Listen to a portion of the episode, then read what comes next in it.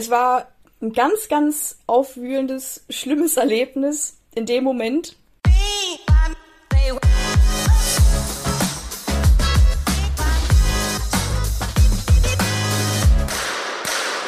Treffer, Treffer, Treffer, Gold! Herzlich willkommen bei Volltreffer, dem Podcast des Deutschen Schützenbundes. Und heute haben wir mit Vanessa Seger eine der größten deutschen Nachwuchshoffnungen aus dem Pistolenbereich zu Gast. Vanessa ist noch zu Hause, wird aber in wenigen Tagen in den Flieger steigen, um an der Weltmeisterschaft in Kairo teilzunehmen. Was dort ihre Hoffnungen und Erwartungen sind und wie sie ihre bisherige Karriere und Erfolge einschätzt, erzählt sie im Volltreffer. Und natürlich fragen wir das große Talent nach der bevorstehenden Bundesliga-Saison mit ihrem Verein SV GK Hannover. Erfahren etwas über die private Vanessa Seger und ihre Familie, die wahrhaftig Skisport begeistert und kompetent ist. Lehnt euch zurück und dreht den Regler hoch. Ich heiße Thilo von Hagen und jetzt legen wir los. Hi Vanessa. Moin Thilo, danke, dass ich da sein darf. Wo erwischen wir dich gerade? Äh, noch zu Hause, äh, kurz vor, bevor ich auf dem Sprung bin zur Uni. Genau, das, äh, wir nehmen jetzt um 10.30 Uhr auf. Danach bist du für einige Stunden nicht erreichbar, wie du mir gesagt hast. Was liegt konkret an? Äh, wir haben heute unsere Eröffnungsfeier. Ich habe jetzt am Dienstag mit der äh, Uni gestartet. Und ähm, genau, da ist jetzt gerade einfach das ganze Vorgeplänkel für die Erstsemester. Da geht es heute für mich nochmal hin. Also auch eine spannende Phase. Da kommen wir gleich auch nochmal drauf zu sprechen. Das sind die ersten Infos zu deiner Person. Es ist üblich bei uns, dass sich unser Gesprächsgast selber kurz vorstellt. Was müssen wir über dich wissen, ohne dass du zu sehr ins Detail gehst? Äh, ja, was gibt's da groß zu sagen? Ich bin Vanessa, ich bin derzeit 20 Jahre alt. Äh, ich wohne in der Nähe von Hannover, bin aber aufgewachsen ähm, Nähe Wolfsburg in einem Dorf. Äh, ich komme aus einer durch und durch Schießfamilie, würde ich sagen. Äh, mir wurde so der Leistungssport und der Ehrgeiz mit in die Wiege gelegt. Und äh, so habe ich da so meinen Weg gemacht, habe schon früh angefangen zu schießen und bin da mein Leben lang dabei. Ein Viertel meines Lebens bin ich bereits im Nationalkader und ja, nebenbei natürlich die schulische Laufbahn und jetzt halt auch dann die Universität und genau, das ist eigentlich alles, was meine Person gerade so ausmacht. Das ist schon eine Menge und darauf gehen wir natürlich gleich auch näher ein. Äh, ein Punkt ist natürlich die WM in Kairo äh, bei diesem äh, Podcast heute. Aber zunächst wollen wir auf deine Anfänge eingehen. Und da gibt es eine Frage von einer Person, die dir sehr wohl bekannt ist. Hallo Vanessa, hier ist dein Papa. Erzähle doch mal, was dich damals so inspiriert hat, mit dem Skisport anzufangen. Das ist ja ein Zufall. äh, denn der Fragesteller kann sich dann direkt selbst äh, in die Antwort mit reinwerfen. Äh, definitiv meine Eltern. Also als ich ähm, geboren wurde, waren meine Eltern ja beide noch aktive Leistungssportler selber beim Deutschen Schützenbund. Und ja, ich bin mit ein paar Monaten bin ich schon mit auf den ersten internationalen Wettkampf mitgekommen und saß hinten dann im Publikum, äh, betreut von meinen Großeltern, die sie überall mit hingeschleppt haben. Und ich glaube, dann war es schwierig, mich nicht für den Sport zu begeistern, wenn doch auch schon in frühen Jahren mein halbes Leben daraus bestanden hat. Und ich habe aber trotzdem nie kam mir der Gedanke, wirklich selber auch anzufangen. Aber als meine Mama dann 2013 deutsche Meisterin geworden ist, fand ich das so cool mit Siegerehrung und die Medaille und ich habe mir die sofort geklaut, mich damit aufs Treppchen noch gestellt und haben mir nochmal überlegt, ach, wie wär's, wenn ich hier stehen würde. Und ja, das war meine größte Motivation. und dann habe ich es einfach ein Jahr später selber gemacht. Und auch ganz erfolgreich. Das kann man mal hinzufügen, da kommen wir gleich auch drauf zu. Vielleicht kannst du es nochmal ähm, ein bisschen mehr äh, beleuchten, wer in deiner Familie wann die Passion zum Skisport entwickelt hat. Weil das sind ja nicht nur deine Eltern, das geht ja, glaube ich, noch weiter zurück, oder? Ja, also meine ganze Familie ist da so ein bisschen mit äh, eingebunden, was das Schießen angeht. Richtig im Leistungssport tätig waren nur meine Eltern, meine Mutter damals noch in der DDR und dann später auch für Niedersachsen und Bayern. Und da haben sich meine Eltern auch kennengelernt ähm, in der Nationalmannschaft. Und ja, also die haben das halt leistungssporttechnisch betrieben. Mein Großvater war bei uns im Dorf im Schützenhaus tätig, auch als Schatzmeister. Mein Onkel hat ähm, irgendwann den Jugendleiter übernommen und hat dann auch das Training durchgeführt. Er war es dann auch, der mich in meinen Anfangsjahren ähm, trainiert hat, gecoacht hat und auf Wettkämpfe begleitet hat. Und so waren alle irgendwie mit verwoben. Ich meine, ähm, bei Schützenfeiern ähm, natürlich waren auch alle mit dabei, so vom, vom Dorfspirit. Und ja, so hat sich das irgendwie ergeben, dass es eine gesamte Schützenfamilie geworden ist und wir auch die angesteckt haben, einzutreten und dabei zu sein, die am Anfang noch keine Berührungspunkte damit hatten. Also eigentlich alle. Und äh, du hast eben vom DM-Titel deiner Mutter erzählt, das war ja noch längst nicht alles. Deine Eltern waren unter anderem beide Olympiateilnehmer. Erzähl mal da, wie es dazu kam. Genau, so ist es. 2000 war meine Mutter bei den Olympischen Spielen in Sydney und vier Jahre später, 2004, ähm, hat es mein Papa nach Athen geschafft zu den Olympischen Spielen. Und ja, das ist natürlich für mich etwas, wo ich denke, wow, einfach auch beide Eltern. Ich meine, das ist ja jetzt auch nicht so das Üblichste selbst wenn man ähm, Sportler als Eltern hat. Und das allein ist auch, wenn man schon mal von Motivationen redet, äh, ein riesen, ein riesen Kick für mich gewesen. Ey, sowas ist möglich, sowas ist ganz nah dran. Wenn ich mir auch Idole suchen müsste, muss ich gar nicht weiter gucken, muss ich nicht mal aus der eigenen Haustür raus. Ich habe meine Idole quasi direkt vor meinen Augen sitzen und kann die in allen Belangen fragen, wie das war und was sie gemacht haben, wie das läuft um natürlich das dann auch selber ähm, anstreben zu können.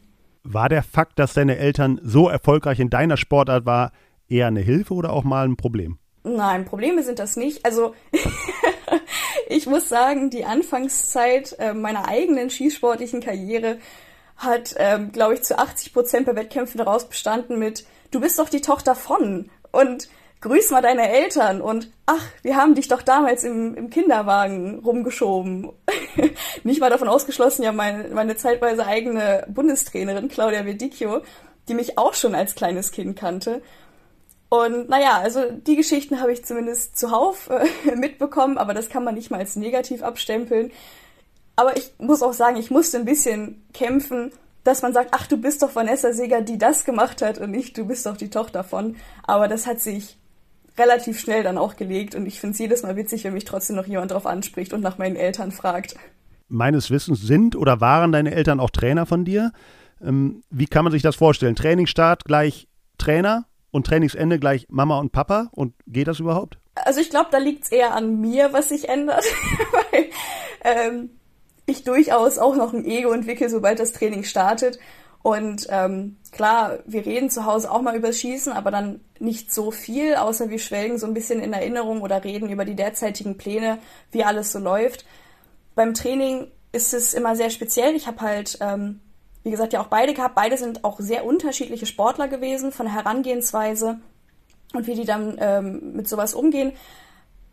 Das lässt sich gar nicht so groß pauschal sagen. Klar, ich bin ein bisschen ernster geworden, man hat sich auch mal ein bisschen gekabbelt, weil ich ja irgendwann dann auch meine eigenen Vorstellungen von Herangehensweisen, was Technik und so weiter angeht, ähm, mir dann in meinem Kopf eingemeißelt habe. Aber äh, das Gute ist, glaube ich, wir hatten dann keine Hemmungen, auch mal miteinander zu diskutieren. Aber es hat sich ja natürlich alles im Rahmen gehalten. Also am, am besten war eigentlich, dass ich wusste, ich habe hinter mir zwei Leute sitzen, die selber an der Linie standen. Also wer kann mir mehr, also ein besseres Feedback geben, mit besserer Expertise ans Training rangehen als meine beiden Eltern. Also ist das sehr, sehr positiv gewesen. Absolut. Ähm, jeder hat natürlich seine eigene Geschichte, jeder hat seine eigene Herangehensweise, Technik und Macken, hast du auch von deinen Eltern eben gesagt. Ist bei dir was zu sehen, was du dir von deinem Vater oder deiner Mutter abgekupfert hast, wo eine spezielle Technik zu erkennen ist, ah, die hat dein Papa auch benutzt zum Beispiel? Also ich tendiere dazu, lange zu halten. Ich glaube, das kann ich meinem Papa verschulden. Aber ähm, was mir nachgesagt wurde, bevor ich mir dessen überhaupt selbstbewusst war, ich neige dazu, auch kurz vor Wettkämpfen zu sagen, ach, ich probiere jetzt mal was ganz anderes aus. ich guck mal, wie es läuft. Ich kann es riskieren, wenn es nicht läuft, switche ich zurück, aber wenn ich es nicht ausprobiere, dann kann ich nicht ruhig schlafen. Und es hat sich bis jetzt immer gut bewährt, würde ich sagen. Und das habe ich definitiv von meiner Mama. Das muss ich auch schon sehr oft hören, dass das für Trainer und Betreuende unerträglich ist, aber mir macht das viel zu viel Spaß. Gehen wir mal ganz kurz zurück. Du hast mit elf Jahren mit dem Skisport begonnen. 2014 bist du erstmals deutsche Meisterin geworden, also sehr schnell. Und in der Saison 2017, 18 in den Nationalkader aufgenommen worden. Es ging eigentlich immer bergauf. Oder, oder gab es auch mal Tiefschläge, Rückschläge? Ähm, nee, tatsächlich, da hast du, da hast du recht. Also es ging immer bergauf, es ging immer weiter. Es hat ähm, sehr klein halt angefangen, natürlich. Ich habe, mein Onkel hat angefangen, mich zu trainieren und wir sind auf Rundenwettkämpfe gefahren, wo es nur mich als Pistolenschützin gab. Im äußersten Notfall nochmal eine andere, sonst waren eigentlich nur Gewehrleute dabei in meinem Alter. Ich hatte gar keine ähm, Vergleiche, was Ergebnisse und Anschläge oder sonstiges angeht. Das war für mich komplettes Neuland, auch bei der Landesmeisterschaft bei meiner ersten. Ich bin da hingekommen. Ich hatte keine Ahnung. Also, was er wirklich gut gemacht hat, mich davor zu bewahren, mir Sorgen zu machen, was da für eine Zahl steht. Weil ich, ich wusste einfach nicht, was ist, ist das gut, was ich schieße. Ich wusste in dem Moment nicht, natürlich habe ich die, die Rundwettkämpfe gewonnen, aber es gab ja auch keine Konkurrenz. Und dann stand ich da und habe meine erste Landesmeisterschaft mit der Probe angefangen, schieß vier Schuss und denke mir, ach, passt doch alles. Ich war, ich war tiefenentspannt, ich war glücklich, ich gehe raus zu meinem Onkel, quatsch mit ihm. Im Nachhinein hat er mir nur erzählt, er dachte, er fällt fast vom Glauben ab. Ich habe meine Probe nicht mal ausgenutzt. Ich müsste doch nervös sein, aber ich wusste gar nicht warum. Ist doch alles gut. Und dann schieße ich meinen Wettkampf und ich war einfach nur glücklich. Mein Onkel war glücklich und wir schauen auf die Liste und dann steht da LMR. Und ich frage auch noch, ja, Heiko, was ist denn LMR? Ja, das ist ein Landesmeisterrekord. Und ich dachte mir so, huch, als ob ich das gemacht habe. Das ist doch, wie kann das denn sein? Das ist mein erster Wettkampf. Und von da an hat es mich einfach beflügelt. Ich, ich weiß auch nicht, ich war überall mit dabei. Ich habe dann bei der deutschen Meisterschaft, da hatte ich, da hatte ich Muffensausen, aber als das dann funktioniert hat, ich, da habe ich einfach, naja, Blut geleckt und wollte immer mehr und bin ja dann auch Gott sei Dank sehr, sehr früh in Landeskader gekommen, dass ich so viele Möglichkeiten hatte, auf Wettkämpfe zu fahren und das immer wieder auszuprobieren. Und ja, dann hat's einfach funktioniert. Ich habe mir überall, wo ich rangekommen bin, mir Informationen geholt. Wie kann ich's besser machen? Wie kann ich weiterkommen? Und habe das einfach für mich umgesetzt. Ja, und was soll ich sagen? Ne? Also, es scheint ja zu klappen bis heute. Definitiv. Und äh, längst hast du das nicht nur auf nationaler Ebene gezeigt, sondern auch international. Du hast Medaillen im Weltcup geholt, bist unter anderem, ich hoffe, ich liege richtig, dreifache Europameisterin. Und ähm, ja, also sehr, sehr erfolgreich, national und international. Was bedeutet dir der Erfolg? Also was ich sagen muss, ist, dass ich am Anfang, also was so Qualifikationsergebnisse angeht, war ich schon immer ganz gut dabei. Klar, anfangs international mit ein paar Unsicherheiten, weil dann denkst du schon, ey, du spielst jetzt hier schon bei den Größeren mit, das ist was Ernstes. Das ist äh, schon äh, ein bisschen beängstigend. Aber als ich das dann gefangen hatte und ich gemerkt habe, ey, meine Qualis laufen super, da bin ich ja dann das erste Mal in die Finals reingestolpert. Und da habe ich dann gemerkt, das ist nochmal eine komplett andere Welt. Wer eine Quali gewinnt und wer ein Finale gewinnt, das kann sich unterscheiden wie Tag und Nacht. Und das ist ja auch etwas, was ich heute immer noch mitbekomme, wo ich noch nicht die hundertprozentige Lösung für habe. Aber ähm, ja, ich habe einfach dann irgendwann da Fuß gefasst und mittlerweile weiß ich, wenn ich wohin fahre, äh, weiß ich, was ich da auch leisten kann, dass ich, was, was meine Möglichkeiten sind, international auch zu schießen. Und diese Erfolge, die dann gekommen sind, sind einfach nur so meine kleinen Stepstones, einfach meine Bestätigungen zwischendurch, ey, das machst du gerade richtig oder ey, Vanessa, da bist du gerade einfach auf dem Holzweg, sprich nochmal drüber mit deinen Trainern und äh, versuch nächstes Mal was anderes und ja, mir ist klar, es ist äh, Belohnung zwischendurch, aber hauptsächlich einfach der Weg zu einem größeren Ziel. Und ist es letztendlich die Triebfeder, immer weiterzumachen, immer weiter an sich zu arbeiten, um eben das Maximale aus sich rauszuholen? Natürlich, klar, weil das Gute irgendwie auch beim Schießen ist, äh, man ist ja nie fertig. Man hat jetzt gerade was, das funktioniert. Das ist super. Und paar Wochen später, paar Monate später hast du eine Situation, die wirft dich so raus, plötzlich funktioniert das nicht. Du musst also eigentlich so viele Szenarien durchgekaut haben, durchanalysiert haben, dass du dich in denen sicher fühlst und dich daran adaptieren kannst, was mache ich jetzt? Also das ist doch gepaart mit Erfolgen ist das so der größte Ansporn, den man haben kann, immer weiterzumachen. Und äh, ich würde fast sagen, es entwickelt sich in so eine Art Drang zu sagen, ich probiere jetzt noch was aus, ich gucke jetzt noch, wie das läuft, weil man weiß, es geht immer noch ein Stückchen besser. Ein ganz, ganz besonderer Erfolg gelang dir 2018 Dazu gibt es eine weitere Sprachnachricht. Hallo Vanessa, hier ist die Bärbel, deine Ex-Bundestrainerin. Die Youth Olympic Games waren ja unsere letzte gemeinsame Maßnahme. Erinnerst du dich noch, was in deinem Kopf rumging, als du erfahren hast, dass du mit dem bulgarischen Sportler Kirill Kirov das Mixed schießen wirst? Und erzähl doch mal, wie es sich angefühlt hat, mit einem ganz fremden Sportler diesen Wettkampf zu schießen und wie ihr zwei das dann so gemeistert habt. ähm, ja, natürlich eine meiner schönsten Erinnerungen. Bin ich ganz ehrlich, es ist schwierig, das zu toppen. Auch wenn es im Einzel bei mir damals äh, nicht so lief und ich erst so niedergeschlagen war, weil ich habe mir natürlich mehr erhofft. Ich war super drauf. Und als ich dann gesehen habe, okay, man wird zugeordnet, das war ja dann das erste von den Mädels mit dem letzten von den Jungs und so weiter. Und dann habe ich das erste Mal, ich hatte tatsächlich ziemlich Bammel, weil ich mir dachte, oh Gott, oh Gott, jetzt ähm, entscheide ich, jetzt entscheide ich nicht nur mein Schicksal. äh, aber dann habe ich mich kurz mit ihm hingesetzt, mit Kirill. Und wir haben beide rausgefunden, wir haben am Tag der Einzelqualifikation einfach beide unter unserem Niveau performt. Und das hat sich danach auch in den ersten Quali-Runden so gezeigt, dass wir uns beide wieder gefangen haben. Der erste Schock war überwunden. Wir konnten wieder auf das zugreifen, was wir können. Und dann hatten wir tatsächlich einfach Spaß. Äh, er war unglaublich sympathisch, total lieb, ambitioniert. Man hat das gemerkt. Wir hatten einen guten Teamgeist, was ich überraschend fand für zwei Leute, die sich eigentlich gar nicht kennen. Aber wir wussten einfach beide, ey, wir geben einander jetzt noch die Chance, hier das rauszuholen, was wir wirklich können.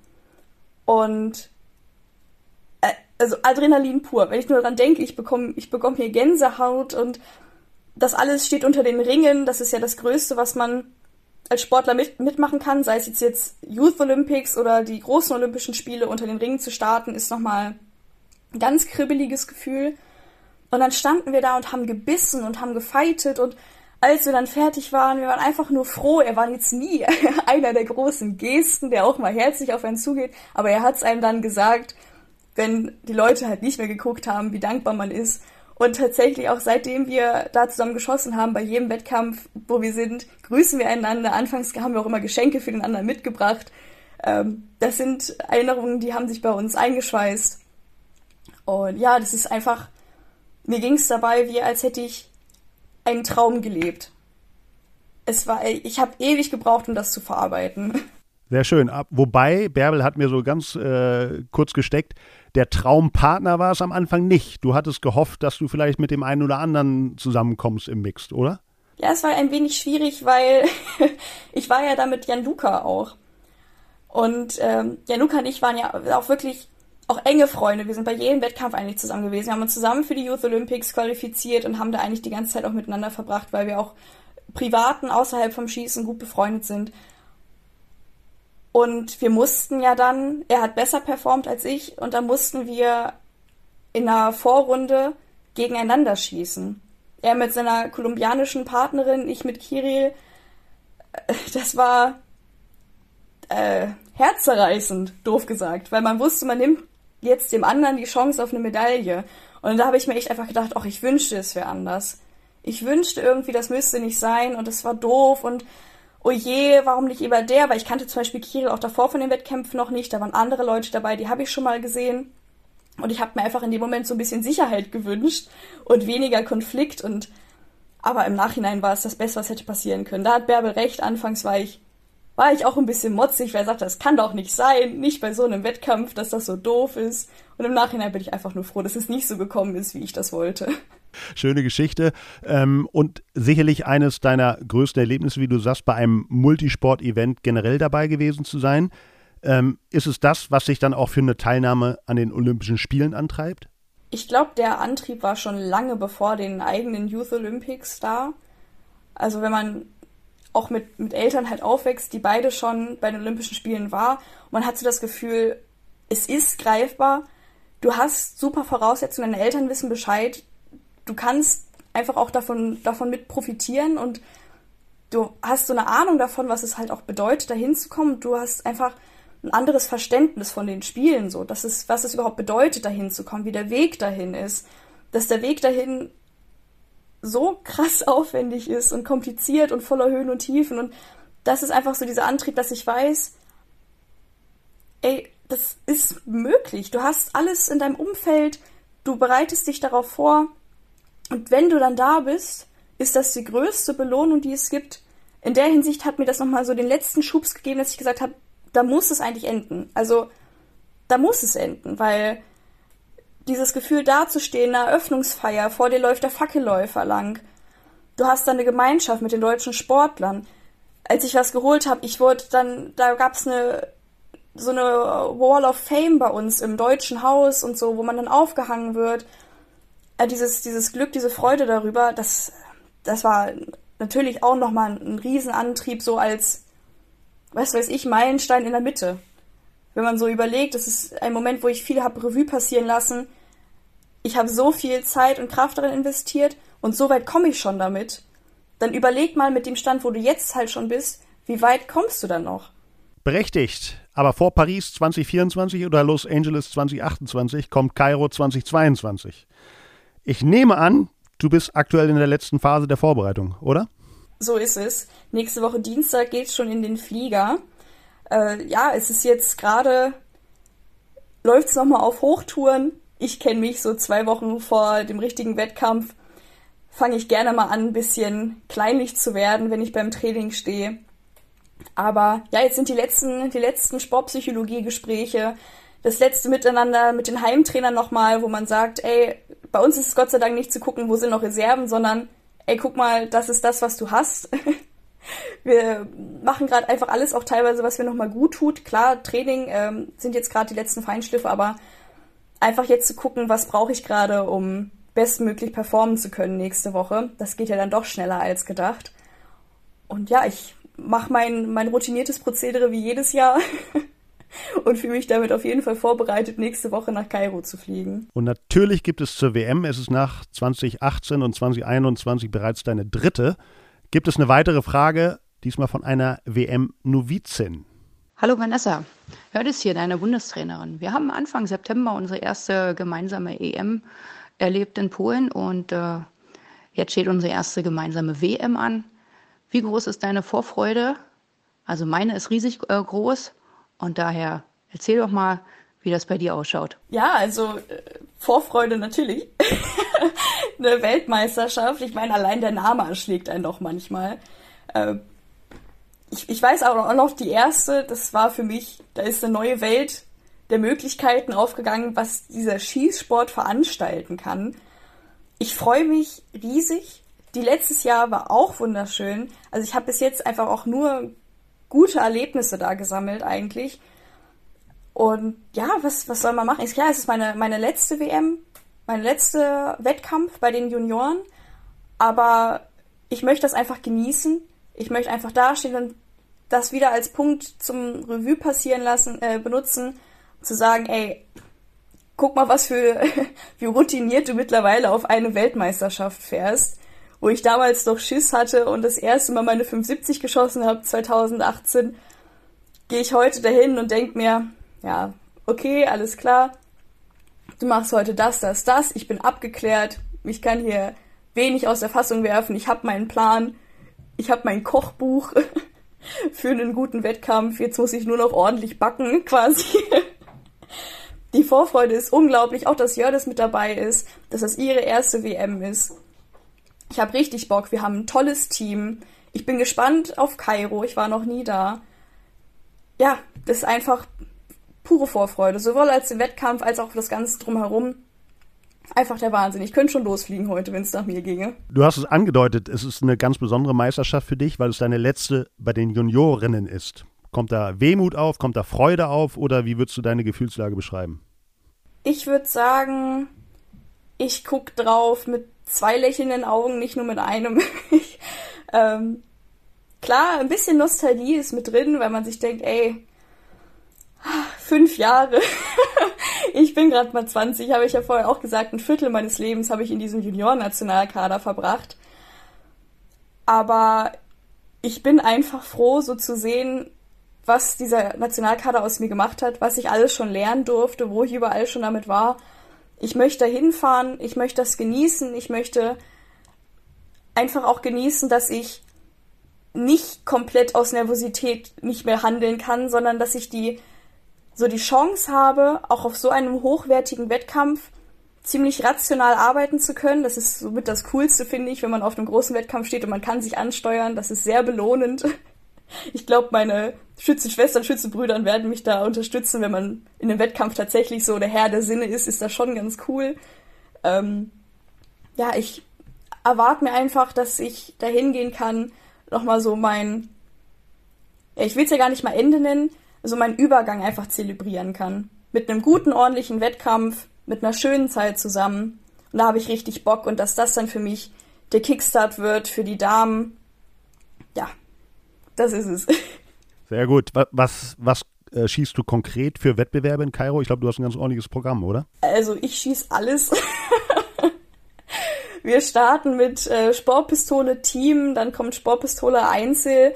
Ich bin ähm, für Mixed Luftpistole gesetzt. Ich ähm, schieße Mixed Luft, äh, Team Luftpistole und Einzelluftpistole. Also fünf Wettkämpfe in zwei Wochen.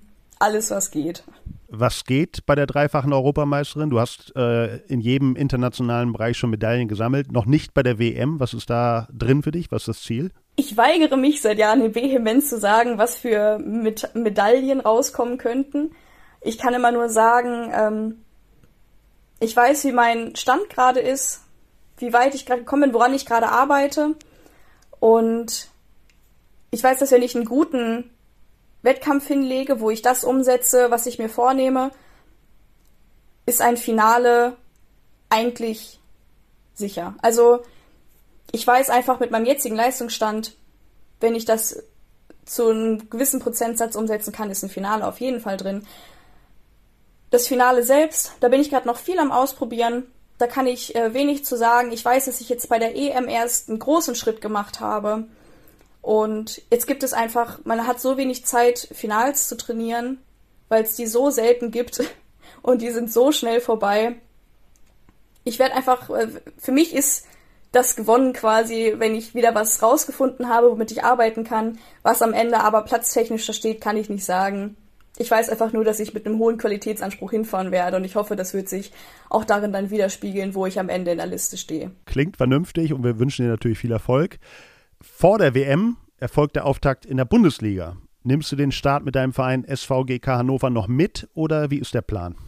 Äh, nein, tatsächlich nicht. Also ich weiß, es machen auch ähm, andere, die dann zur WM dann hinfahren, aber für mich ist einfach Bundesliga auch noch so, ein, so eine Herzensangelegenheit und ich weiß, dass mich das ganz schön auslaugt, weil ich da mitfieber und ach, das ist einfach, ähm, ich brauche meinen Cooldown, vor einem Höhepunkt. Ich brauche meine Familie um mich rum, meine Freunde um mich rum, etwas für die Seele und ähm, da wäre ein Bundesliga-Wettkampf für mich zu auffühlend. Da bin ich dann nicht dabei. Ich steige dann aber nach meiner Pause, nach der WM, wieder mit ins Geschehen ein und freue mich richtig drauf, mit unserer tollen Mannschaft vom SVGK Hannover, amtierender ähm, Dritter der deutschen Meisterschaft letztes Jahr, äh, auf jeden Fall anzugreifen. Das wird fantastisch. Ich habe richtig Bock. Richtig, am 8., 9. Oktober, das vielleicht nochmal für alle, startet die Luftpistolen-Bundesliga. Wenn du einem äh, das Format Bundesliga beschreiben müsstest, einer, der es noch gar nicht kennt, wie würdest du das machen? Was ist das äh, Besondere an der Bundesliga? Es gibt vieles Besonderes. Also, aus meiner Sicht gesprochen, besser als Fußball. das, das ist schon mal gut. ich wünschte, würde, ich würde es allen so verklickern können. Nein, aber ähm, es ist ein wahnsinniges Hin und Her. Jeder Schuss ist spannend. Ein riesiges Ping-Pong-Match. Äh, wenn man vor allem weiß, auch wer da steht oder ein bisschen mal dabei war, einfach Adrenalin für Zuschauer und Schützen zugleich. Die Trommeln, die Musik, einfach ein wunderbares Miteinander und man zelebriert diesen tollen Sport, den man, wenn man es richtig anstellt, wie die Bundesliga es einem zeigt, so viel Spannung und Freude und Feiern geben kann das ist wirklich einfach 40 Schuss Spannung pur. Du hast in der vergangenen Saison, in der Premierensaison von Hannover, hast du gesagt, den dritten Platz belegt. Du hast aber auch schon den Meisterspiegel mit Braunschweig 2020 gewonnen. Ist das jetzt das erklärte Ziel für die Hannoveraner in der jetzt startenden Saison? Also ich muss sagen, unsere, unser Team stellt sich sehr stark auf. Wir sind ja noch sehr jung, sehr unerprobt. Wir haben letzte Saison ähm, die erste Saison miteinander gehabt.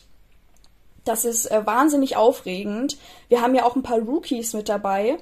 Natürlich auch ein paar, sagen wir mal, alte Hasen des Schießsports, die das schon eher mal gewohnt sind und auch auf anderen Wettkämpfen schon standen. Aber mit dem, wir hatten ja jetzt auch einen Vorbereitungslehrgang, was die da gezeigt haben, was da an Ergebnisse geflogen sind, würde ich sagen, wir sind super vorbereitet. wir sind alle heiß darauf, wieder reinzustarten und beflügelt von dem Ergebnis vom letzten Jahr, auf jeden Fall.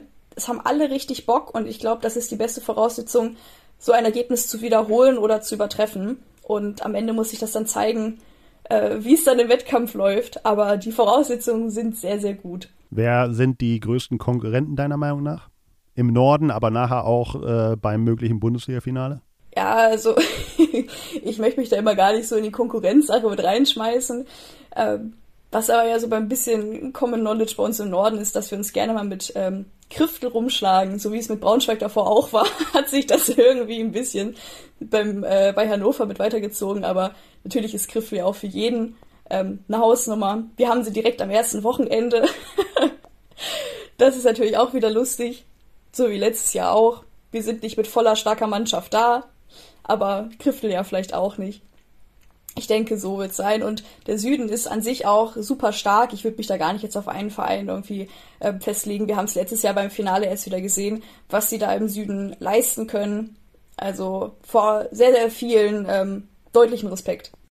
Respekt äh, wurde dir auch 2020 gezollt und dazu gibt es eine weitere Frage. Hallo Vanessa, hier ist deine Mama. Erzähl doch mal, warum du einen Fairplay-Preis bekommen hast. Ah, oh je. Also, damals. es war meine erste EM, an der ich selber teilgenommen habe. Ich hatte 57 Schuss schon geschafft oder 56 Schuss in dem Dreh mit der Luftpistole in Gör. Und ich wusste, ey, du kannst das Schiff sicher in den Hafen segeln und dich fürs Finale qualifizieren. Aber ich war mir nicht ganz so sicher. Ich hatte natürlich ein bisschen Bammel. Es war ganz aufregend. Und ich bin rausgeholt worden von Claudia, die hinter mir stand. Und ich habe noch so viel auch dann drüber nachgedacht, was wir jetzt gerade abgemacht haben, worauf ich mich jetzt fokussiere. Und wenn man halt den Stand verlässt und wieder reinkommt, macht man ja eigentlich einen Trockenklick. Und das Umstellen macht man gefühlt auch immer geistesabwesend. Ich war zu geistesabwesend und geistesabwesend, das richtig einzustellen. Ähm, war so durch den Wind, weil ich wusste, das kann was werden und habe den Hebel nicht richtig umgelegt. Und dann ist mir einfach, als ich einen Trockenklick mache, einfach ein Plöpp rausgerutscht. Also ein leerer Schuss. Mir sofort heiß und kalt geworden. Ich dachte mir, Vanessa, ich hätte nie gedacht, dass dir das passiert und du suchst dir keinen besseren Wettkampf aus als deine erste Europameisterschaft. Ich guck nur nach hinten, schüttel den Kopf mit Claudia, Claudia auch augenweit auf, wir konnten es beide nicht fassen. Und ich schieß mit definitiv hängendem Kopf meine letzten Schuss fertig bis 59 Schuss draufsteht, muss meine Pistole weglegen, verlasse den Stand und sagte Standaufsicht, ich habe einen Fehlschuss gemacht. Ich habe meinen Wettkampf nach 59 beendet und bin vom Stand gegangen. Und ich bin auch lange, lange nicht wieder aus der Ecke rausgekommen, aus der ich mich verkrochen habe. Ich bin ganz ehrlich. Ähm, es war ein ganz, ganz aufwühlendes, schlimmes Erlebnis in dem Moment. Und ja, also ich muss sagen, ich sehe es heute natürlich mit anderen Augen, aber um das mal so beschreiben zu können, in der Situation war es sehr, sehr schlimm. Ich musste lange aufgebaut werden. Ich habe lange dran genagt, aber für mich war einfach, ich habe dann gesehen, die, die nachgerückt ist für den Platz, den ich sonst bekommen hätte. Wir haben übrigens mit dem Fehlschuss dann um die fünf Ringe gefehlt, um ins Finale zu kommen. ähm, die, die nachgerückt ist, ist am Ende Dritte geworden bei der Europameisterschaft, eine Georgierin. Ich war so froh für sie und habe mir gedacht, ey Vanessa, das ist doch der größte, das größte Zeichen. Du hast das Richtige getan. Ich hätte es nicht mit mir vereinbaren können, in einem Finale zu stehen oder vielleicht eine Medaille zu holen, wenn ich wüsste, das ist nicht rechtens, du hast das nicht richtig gemacht. Und ich habe in dem Moment schon für mich das abgeschlossen. Und dann kam für mich die große Überraschung, und mir wurde gesagt, ich wurde von zwei Stellen unabhängig voneinander nominiert für den ähm, Sport, äh, für den Preis fair, äh, sportlich fair. Und als dann mir gesagt wurde, ich habe das auch noch gewonnen, äh, da dachte ich mir, ey, niemals könntest du jetzt auf dieses Ereignis auch noch schlecht zurückgucken. Ich habe damit Leute erreicht, wo ich das nicht gedacht hätte, die davon begeistert waren, obwohl ich mir dachte, das ist doch das, was den Sport ausmacht, sportliches Denken und Handeln. Ich war froh, dass das ähm, so ein bisschen publiziert wurde, dass ich dafür halt stehen konnte und sagen konnte, Leute, das ist der sportliche Gedanke, an dem wir antreten. Es geht nicht nur ums Gewinnen, es geht um Fairness und Sportlichkeit. Und ja, deswegen habe ich diesen Preis gewonnen. Ich bin sehr, sehr froh darüber. Ich bin sehr stolz darauf. Und denke auch in der Hinsicht dann sehr, sehr gerne dann zurück, wie ich damals schon an so Situationen gewachsen bin. Man muss ja vielleicht noch ergänzen, der Wettkampfleitung oder den Kampfrichtern ist es nicht aufgefallen. Du bist eben äh, von dir aus da auf die zugegangen, hast gesagt, hm, mir ist ein Fehler passiert. Das äh, ist ja ganz wichtig. Ähm, wie hat denn dein Umfeld reagiert? A, als du dich damals gemeldet hast und B, als du den Fairplay-Preis erhalten hast? Also erstmal natürlich, als ich rausgekommen bin, haben alle aufs Tableau geguckt und haben gedacht, was ist denn jetzt los? Weil alle haben ja zitternd das Tableau beachtet, ey, schafft Vanessa das ins Finale? Und dann plötzlich kommt einfach der letzte Schuss nicht. Und in so einem Moment gehst du auch nicht freudestrahlend rum und sagst, ach ja, übrigens, ich schieße nur 59 Schuss, äh, ich habe einen Fehlschuss gehabt. Sondern äh, man will sich einfach nur verkriechen und man kann es auch den Leuten natürlich nicht verübeln, nachzufragen, was ist denn da passiert, was ist denn da passiert aus jeder Ecke. Ja, in dem Moment saudoof, saudoofe Situation.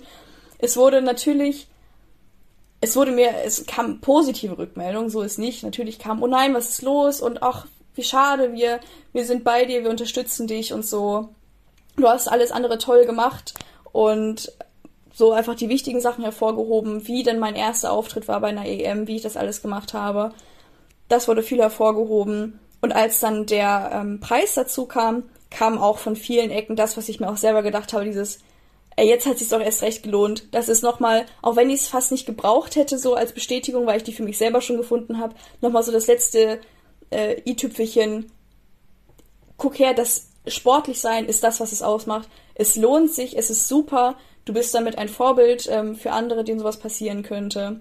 Da kam super positive Rückmeldung mit, das, das hast du verdient und das ist toll und wir freuen uns mit dir. Und ja, wahrscheinlich ist das sogar noch vom Gefühl her besser gewesen, als wäre ich im Finale gewesen und da wäre es dann schief gelaufen. Ich weiß es nicht. Aber es ist ja schön, wenn so eine tolle ähm, Haltung dann auch honoriert wird. Für die macht man es ja nicht, aber es ist natürlich eine tolle Auszeichnung. Kommen wir vielleicht ein wenig zur privaten Vanessa Seger, ohne den Skisport ganz aus den Augen zu verlieren. Du hast eingangs gesagt, du hast dein Abitur in diesem Jahr gemacht, jetzt hast du dein Studium begonnen. Wie vereinbarst du Sport und Beruf bzw. Schule damals? Wie hast du das gemacht? Also, ich habe ja auch im Abitur ähm, dann eine Pause gemacht damals, weil das kam aber auch ähm, durch die Corona- ähm, war es eh, dass Wettkämpfe abgesagt worden und das nicht wirklich möglich war. Deswegen wurde es mir ähm, erleichtert, mein Abitur wirklich als reine Schülerin, doof gesagt, ähm, zu schreiben. Und als ich dann jetzt wieder eingestiegen bin, ich bin ja auch umgezogen, ich bin tatsächlich mehr oder weniger neben den Schießstand Hannover gezogen, mit dem im Hinterkopf. Und ja, ich bin da, glaube ich, reingegangen, wie es jeder macht, äh, über einen Olympiastützpunkt mit dem Laufbahnberater, den wir bei uns haben, der mich super beraten hat. Und wir haben geguckt, was sind meine Interessen, wie kann man meine Interessen mit dem Sport vereinbaren. Und ich bin dann in den offenen Dialog mit den Unis gegangen, bei denen ich mich beworben habe. Und da wurde mir jetzt dann auch, ist jetzt direkt ja auch äh, passiert, dass ich sofort meine erste Freistellung quasi einreichen musste. Und ja, dann habe ich mit denen einfach mündlich nochmal das vereinbart, wie würden sie das handeln. Und ich habe super positive Rückmeldungen bekommen. Ich habe eh nicht sehr viele Unitage die Woche. Das heißt, Fehlzeiten durch Lehrgänge, Wettkämpfe würden sich relativ ähm, beschränken auf ein Minimum. Ich bin an einer sehr familiären Uni gelandet, wo auch wirklich auf die einzelnen Studenten geachtet wird und auffällt, wenn jemand hinterherhängt oder Hilfe braucht. Und so versuche ich das einfach mit Hilfe noch von meinem Freund als, als Backup und meiner Familie, ähm, das alles gerade nebenbei zu stemmen. Jetzt gerade ist natürlich eine besondere Situation. Das Studieren ist jetzt für mich gerade neu. Das ist ein neuer Umstand, äh, den ich gerade noch mit dem Schießen vereinbaren muss. Aber es zeigt sich, dass auch das auf jeden Fall super möglich ist. Ich werde beim Schießen fürs Studieren ähm, gefördert und beim Studieren fürs Schießen gefördert. Also es sind super Symbiosen mit bei, die ähm, mir, glaube ich, helfen, eine duale Karriere auch ohne Sportförderstelle auf die Reihe zu kriegen. Perfekt, das hört sich gut an. Was studierst du genau? Womit fängst du jetzt an? Ich habe angefangen mit dem Bachelorstudiengang Medienmanagement. Ah, also Podcast-Profi dann, jawohl. Nicht ganz, aber ja. ähm, hast du denn überhaupt, äh, wenn das Studium jetzt beginnt und der Skisport äh, dann natürlich auch eine wichtige Priorität in deinem Leben ist, hast du überhaupt noch Zeit für andere, sei es sportliche Betätigung oder andere Hobbys? Äh, ja, auf, auf jeden Fall, klar. Ähm, was ich halt auch für mich äh, irgendwann festgestellt habe und wonach ich sehr lebe, mein, mein Roundup muss stimmen. Wir haben herausgefunden, was brauche ich, damit ich überhaupt Leistung bringen kann. Es bringt mir nichts, keine Ahnung, wie oft die Woche auf dem Schießstand zu stehen und dann äh, vernachlässige ich Freunde, Familie und Spaß und Sport, sondern ähm, nur wenn ich auch wirklich mich wohlfühle, wenn ich glücklich bin und auf einem Wettkampf stehe, kann ich wirklich die Leistung abrufen, in der ich zustande bin. Und ja, ich habe äh, genügend Zeit, da äh, ich habe ja, ich wohne ja auch mit meinem Freund zusammen. Wir veranstalten Brettspieleabende, das sind äh, unsere, unsere großen Leidenschaften, so wie Videospiele zum Beispiel. Ähm, ich habe viel Kontakt noch zu meiner Familie. Wir fahren ab und zu mal hin übers Wochenende oder so. Ich habe ähm, beim Schießen halt nicht nur meine Kollegen, sondern auch meine Freunde im Privaten. Äh, ich glaube, ich, ich wuppe das sehr gut, den ganzen Ausgleich noch zu haben und manchmal auch einfach das Praktische mit dem Nützlichen zu verbinden. Du hast es kurz mal angedeutet, dass du nochmal mit deiner Psychologin gesprochen hast.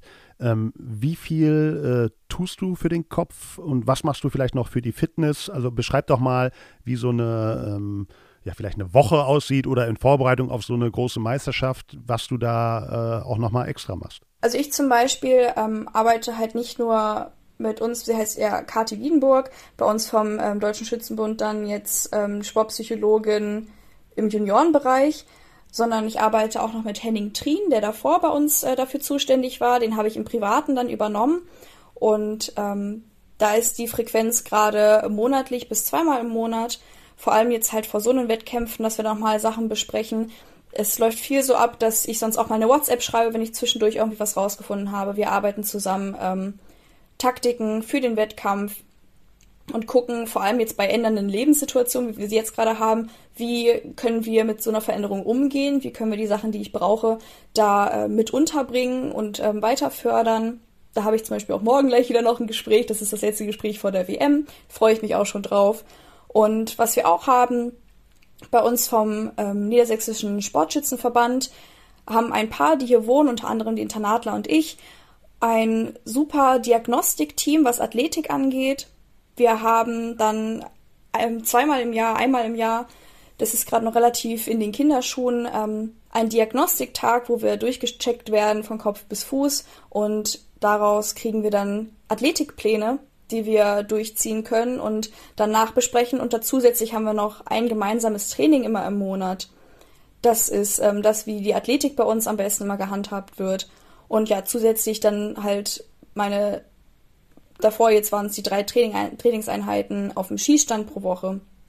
Ja, und damit ähm, gestalte ich zurzeit meine Woche und meine Vorbereitung. Sehr gut. Ähm, vielleicht letzte Frage. Ähm, wir haben von dir gehört und gelernt, du bist quasi als Kleinkind schon aus dem Skistand gewesen mit deinen Eltern, hast dann mit elf äh, den Skisport begonnen, also schon über zehn Jahre lang. Was kannst du jungen Menschen, Kindern äh, sagen, warum sollen sie mit dem Skisport beginnen? Was gibt einem der Skisport? Ich würde mich da fast gar nicht nur an, an, die, an die Kinder oder an die Jungen richten, sondern fast an alle, weil es ist nie zu spät, mit dem Schießen anzufangen. Ich finde, das ist ein unglaublich umfangreicher Sport und mir hat dieser Sport so viel gegeben. Nicht nur natürlich ähm, man hat Erfolge und keine Ahnung, man ist dann stolz auf etwas, Ehrgeiz, das mal nebenan gesetzt. Klar, das ist auch mit dabei, aber viel einfach persönliche Entwicklung. Allein auf Reisen sein, allein wohin fahren, sich in, in Gruppen wohlfühlen, ähm, mit sich selber konfrontiert sein unter Stress. Wie arbeite ich mit mir unter Stress? Das ist ja etwas, es gibt einem so viele Sachen, die, die kann ich einfach abseits vom Schießen in meinem Alltag so gut anwenden, wo ich so dankbar bin. So oft dass ich in prüfungsähnlichen Situationen einfach weiß, ey, du standst schon mal vor irgendwo auf der Welt und musst dir trotz Zittern so ein Ding in die Zehen donnern, dann wirst du jetzt auch hier sitzen und es schaffen, ein Aufnahmegespräch irgendwie über die Bühne zu bringen. Das ist wohl das Mindeste. Du bist auch sicher in deiner, in deiner Person. Und dass sie das so viel beibringt, ähm, ja, von Selbstständigkeit zu Selbstsicherheit zu ähm, analytischen und halt diesem selbstana selbstanalytischen Verhalten, um zu wissen, wie, was brauche ich, dass es mir gut geht, was brauche ich, dass ich besser performen kann. Ich glaube, da werde ich mein Leben lang auch noch in meinem Alltag von profitieren können. Wunderbar, der Skisport als Lebensschule quasi. Äh, Vanessa, vielen Dank für das Gespräch. Das war's auch schon. Ähm, wir wünschen dir natürlich zunächst bei der WM in Kairo, dann in der Bundesliga und dann natürlich auch bei den Erwachsenen viel, viel Erfolg. Mögen sich deine Träume, deine, deine sportlichen, aber auch deine nicht sportlichen Träume erfüllen. Dankeschön und äh, wir wünschen euch da draußen natürlich gut Schuss und alle ins Gold und sagen bis zum nächsten Volltreffer. Ciao.